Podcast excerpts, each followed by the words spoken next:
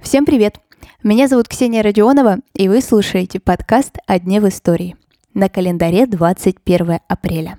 И в этот день, в 1758 году, родилась любимая няня Александра Сергеевича Пушкина, Арина Родионовна. Рядом с великими всегда есть люди, которые помогают человеку достичь тех самых высот. Сегодня поговорим о биографии, о судьбе и о том, как же повлияла Арина Родионовна на творчество Александра Сергеевича.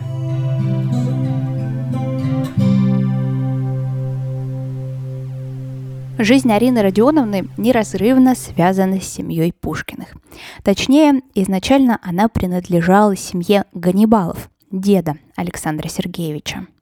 Иногда в литературе можно встретить фамилию Арины Родионовны, Яковлева или Матвеева. Но на самом деле у крепостных в то время фамилии не было. И это уже догадки историков о будущего, поэтому фамилию я предпочту не упоминать. Уже к Пушкину Марина Родионовна попала в качестве кормилицы старшей сестры Александра Сергеевича, Ольги, и осталась там надолго. Работала она у Пушкиных более 30 лет и выненчила аж восьмерых детей – Одно из неоспоримо положительных качеств Арины Родионовны – это то, что она умела прекрасно рассказывать сказки, знала их очень много, и в ее речи постоянно встречались различные пословицы и поговорки. Так, например, на свет появились все известнейшие сказки Александра Сергеевича.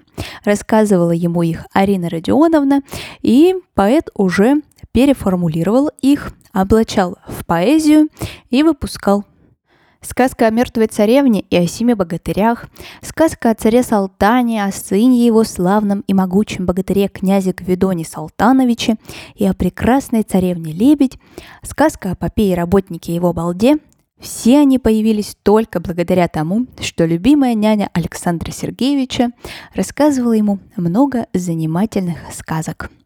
В некоторых воспоминаниях сохранилась еще одна суперспособность Арины Родионовны. Говорят, что она была просто замечательнейшая повариха. Знала все традиционные рецепты и с радостью их готовила. И даже известно, что любимое варенье Александра Сергеевича из крыжовника. Его готовила ему тоже Арина Родионовна. И даже спустя пару веков до нас дошел рецепт этого варенья. И я с радостью поделюсь им с вами в своем телеграм-канале и ВКонтакте. Ссылка, как всегда, есть в описании к этому эпизоду. Арина Родионовна не стала в 70-летнем возрасте. Похоронена она была на Смоленском кладбище в Санкт-Петербурге. Это кладбище, кстати, до сих пор есть. И на нем даже была захоронена еще одна значимая женщина в истории – Ксения Петербургская. Ну, если у Ксении место захоронения известно, то могила Арины Родионовны была утеряна. И точное место вам никто не назовет. Изображений няни, конечно, сохранилось немного. И, возможно, при прослушивании вы даже вспомнили один из ее портретов неизвестного авторства. Самый популярный. Но я расскажу про менее популярный, но более интересный. Уже в начале 20 века на одном из островов в Италии один из людей, проживающих там, предположительно русских, передает Максиму Горькому рельефный портрет няни Пушкина, который был вырезан на кости. До 20 века этот портрет находился в Пскове, ну и потом уже каким-то образом он попадает в Италию. Горький решил повести себя как честный человек и передает этот портрет в Пушкинский дом. У себя он его не решает оставить. И до сих пор мы его можем с радостью посмотреть в музее. К 175-летию Пушкина был открыт музей. И посвящен он был Арине Родионовне. В 1974 году в Ленинградской области открывается домик няни Пушкина.